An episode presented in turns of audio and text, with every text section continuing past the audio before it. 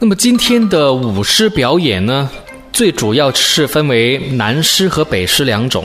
最初北狮在长江以北较为流行，而南狮就是流行于华南、南洋以及海外。近年也有将两者融合的一种舞法，主要是用南狮的狮子、北狮的步伐，也把它称为南狮北舞。北狮跟南狮呢，在造型上有点不同。北狮子造型酷似真的狮子，狮头较为简单，全身披上金黄色的毛。舞狮的人的裤子和鞋都会披上毛。看上去已经是惟妙惟肖的狮子，而北狮表现灵活的动作与南狮着重威猛不同，舞动就是以扑、跌、翻、滚、跳跃等等的动作为主。那么南狮又是怎么样的呢？南狮又称为醒狮，造型比较威猛，舞动的时候注重马步。南狮主要是靠舞者的动作来表现出威猛的狮子的形态，一般只会两人舞一头狮子。狮头的图案以戏剧的面谱作为一个图鉴，所以色彩鲜艳，造型考究，眼帘和嘴巴都可以活动。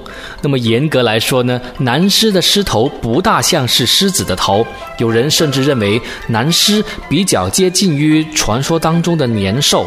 南狮的狮头还有一只脚，传闻啊是以前是用铁来做的，因为用来应付舞狮的时候经常出现的武斗，用脚来顶对方。在传统上呢，南狮狮头有刘备、关羽、张飞之分。这三种的狮头啊，不单颜色装饰不同，连步法舞法也根据三位古人的性格而各异。舞动起来的时候，南狮的造型有很多，有起势、常态、奋起、移进、抓痒、迎宾、施礼、惊跃、审视、酣睡、出动、发威、过山、上楼台等等等等。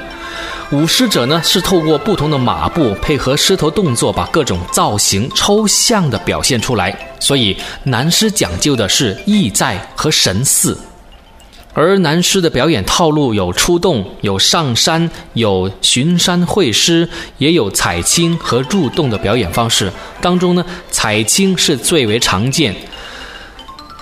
相传呐，采青原来是有反清复明之意，到现在一般是取意有生猛，就是生意兴隆的象征。青用的是生菜，把生菜和红包悬挂起来。